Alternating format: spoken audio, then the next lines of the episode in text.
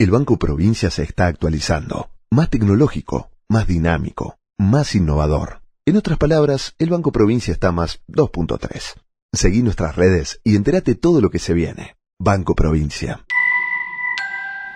En este nuevo episodio de Otros Ojos vamos a hablar sobre la crisis en Argentina. Es evidente que hay una crisis en Argentina, pero no es igual a otras crisis. Es importante tratar de precisarla para delimitar cuáles son los factores que inciden en ese estado de malestar social y en las dificultades económicas.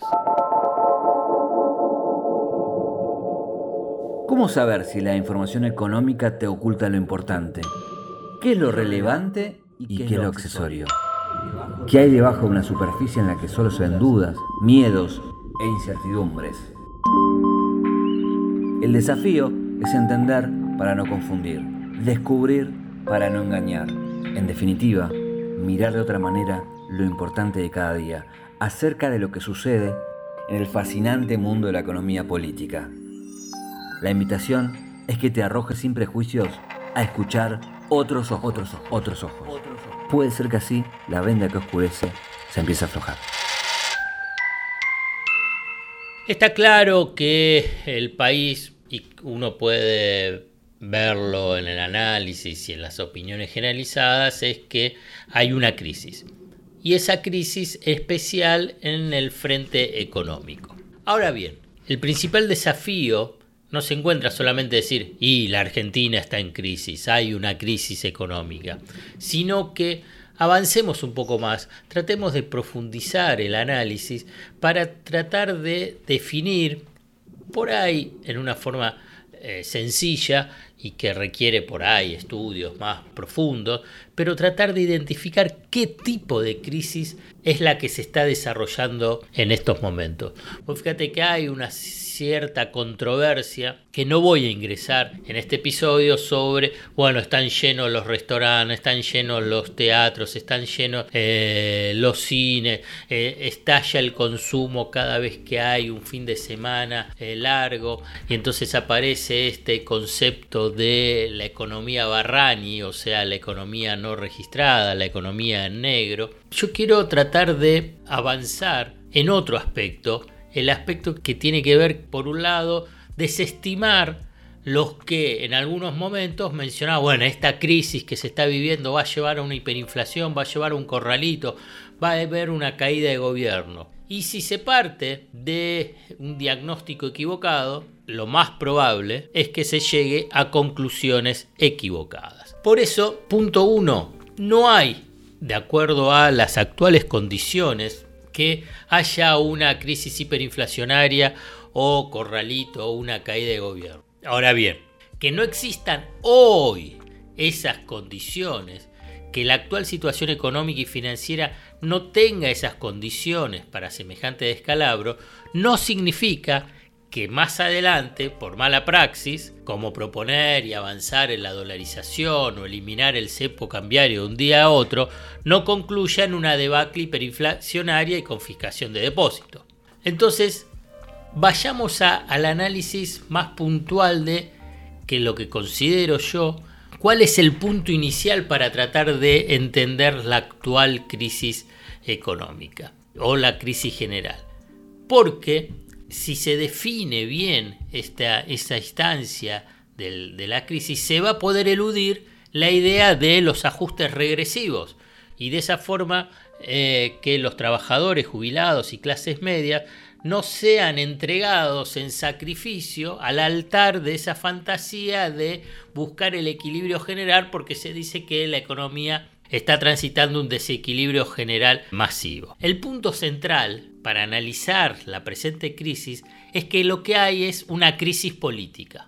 Es obvio que cuando se menciona esto, toda la secta economista ignora eh, este diagnóstico. Pero yo les tengo que decir que de acuerdo a la historia argentina, es clave para e, evaluar la viabilidad de cualquier programa económico, cuál es la sustentabilidad política. Y hay crisis política hoy, y quiero dejar en claro un punto, no hay riesgo de continuidad democrática, ahora en diciembre se cumplen 40 años sin interrupciones militares, sino que la crisis política está dada por la calidad de la democracia. Existe una notable fragmentación política y desencanto social con la política, y esto tiene que ver porque hay un periodo muy prolongado de inestabilidad económica, social y fundamentalmente de ingreso que hace que se descrea de la, eh, de la democracia, o sea, de las fuerzas políticas tradicionales.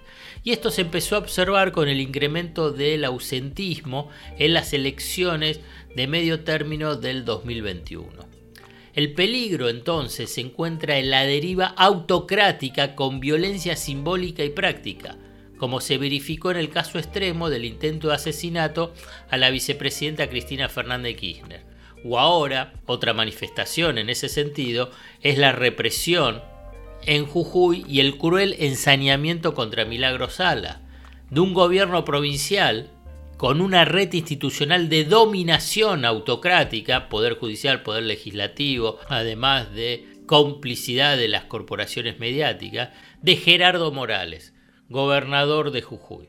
O si queremos ver el tema de la calidad de la democracia, está esta propuesta de la oposición que está fomentada por la conducción política del poder económico, que hay que eliminar el kirchnerismo. Y hay que decir que el kirchnerismo es un sector político en el cual se identifica un porcentaje importante de la población, 25, 30%, y es por consiguiente un porcentaje importante. Entonces, vuelvo a repetirte que las tensiones, desafíos y problemas económicos no tienen posibilidad de abordarse en un marco general de crisis política. O sea que ese es un aspecto básico para entender el presente. Ahora bien, la crisis económica argentina, ya específicamente vinculado con el frente económico, no es fiscal, sino que es del sector externo. O sea, la falta de dólares disponibles para atender las demandas que hay de divisas. Obviamente que esto la mayoría de los economistas de la ortodoxia te van a decir que es una barbaridad. Pero la escasez de dólares, ¿qué es lo que lleva? Va agudizando el rasgo bimonetario de la economía. ¿Qué pasa si se agudiza el rasgo bimonetario de la economía? Hay tensiones cambiarias que se trasladan a precios y se debilita la demanda del peso, o sea, de la moneda nacional y entonces se intensifican las presiones inflacionarias y se dificulta la construcción de un mercado de deuda en peso de mediano plazo para financiar el tesoro, los desequilibrios del tesoro. Ahora bien, esto es lo que sucede en todos los países, en casi todos los países del mundo. Por eso es tan importante cuando se habla de lo que es el costo de una economía monetaria. El problema fiscal no es por el lado de la magnitud del gasto público, sino por la fragilidad de, como te mencionaba, del esquema monetario que pone bajo tensión las cuentas públicas. Yendo a específicamente qué pasa a nivel económico, no se manifiesta una crisis productiva ni una crisis en el mercado laboral. La tasa de desocupación está en el 6,9%. El sector productivo, si excluís el impacto de la sequía y que tiene un impacto negativo en, obviamente, la actividad agropecuaria y en las industrias que están vinculadas a esta actividad, lo que ves es que sigue habiendo un nivel de actividad económica importante. Ahora bien, ¿dónde se encuentra entonces? ¿Dónde se encuentra entonces la debilidad? Es el nivel de los ingresos. O sea que hay un tema de la calidad del empleo. Hay una elevada creación de trabajos informales, por lo tanto son precarios y sin protección social y previsional, pero fundamentalmente hay ingresos que están deprimidos. Hay una pérdida promedio de los trabajadores formales del 15 al 20% y de los informales casi del 30% en un ciclo muy largo de 8 años.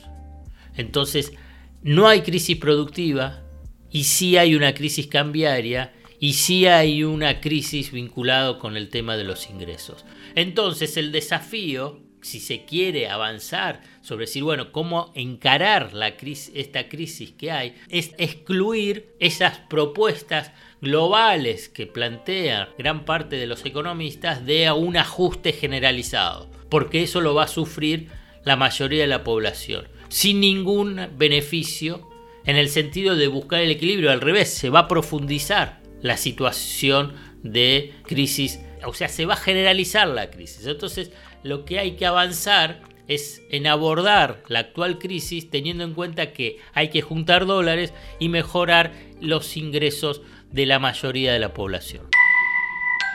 El Banco Provincia se está actualizando, más tecnológico, más dinámico, más innovador. En otras palabras, el Banco Provincia está más 2.3. Seguí nuestras redes y entérate todo lo que se viene. Banco Provincia. Hasta acá llegamos hoy. Otros Ojos te propone escuchar algo diferente para entender algo diferente del torbellino de noticias diarias que nos atraviesa en el mundo de la economía política. Hasta el próximo episodio.